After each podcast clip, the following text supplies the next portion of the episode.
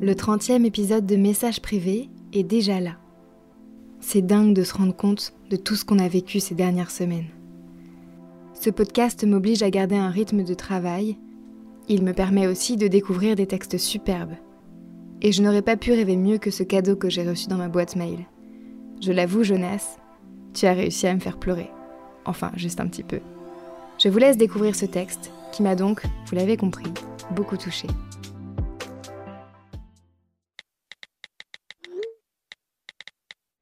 Jonas rend hommage à une créatrice de podcast.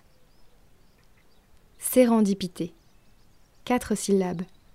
Un mot qui paraît compliqué au premier abord, mais une idée toute simple et belle.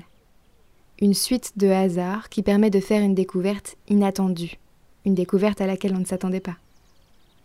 C'est au cours de l'un de ces moments que chacun connaît, j'imagine, en cette période de confinement, ces moments d'abattement, dans lesquels on a des choses à faire, on le sait, mais le spleen prend le dessus et l'on perd tout doucement la force de tout.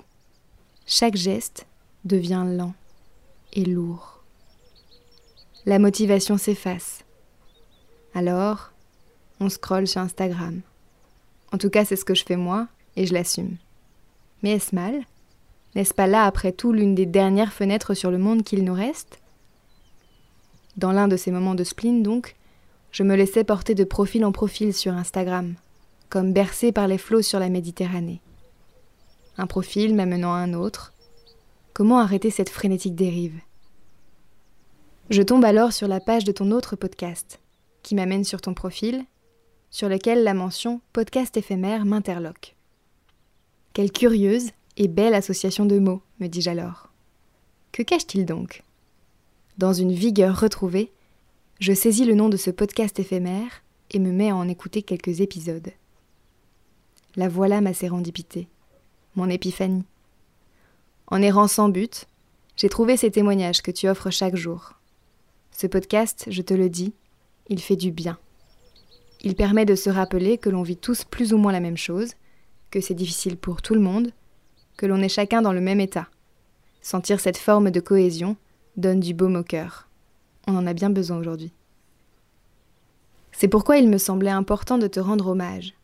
À toi, la belle voix qui lit tous ces textes, jour après jour. Ils sont devenus un rituel dont je ne peux plus me passer. C'est un rayon de soleil capable de percer le ciel bas et lourd qui pèse comme un couvercle. Alors merci. Merci pour ce podcast, pour cet éphémère. En espérant qu'il soit le plus éphémère possible, je pense que chacun comprendra pourquoi. En attendant, j'ai déjà hâte d'être à demain pour écouter un nouveau message privé. PS. On ne se connaît pas, je ne t'ai jamais vu, mais il fallait que je te le dise. Toi, la personne qui anime ce podcast, quel beau nom tu portes Que de belles sonorités qui se marient si bien ensemble. Ce nom me fait penser à une plage bretonne, à son air salin et frais qui saisit le visage de son intensité, qui rappelle que l'on est en vie. Il y a de la puissance dans ce nom, et un dépaysement une plage bretonne de mon enfance profondément ancrée. Je n'exagère pas. Ton nom résonne dans ma tête comme un petit écho, très agréable. Voilà une autre sérendipité.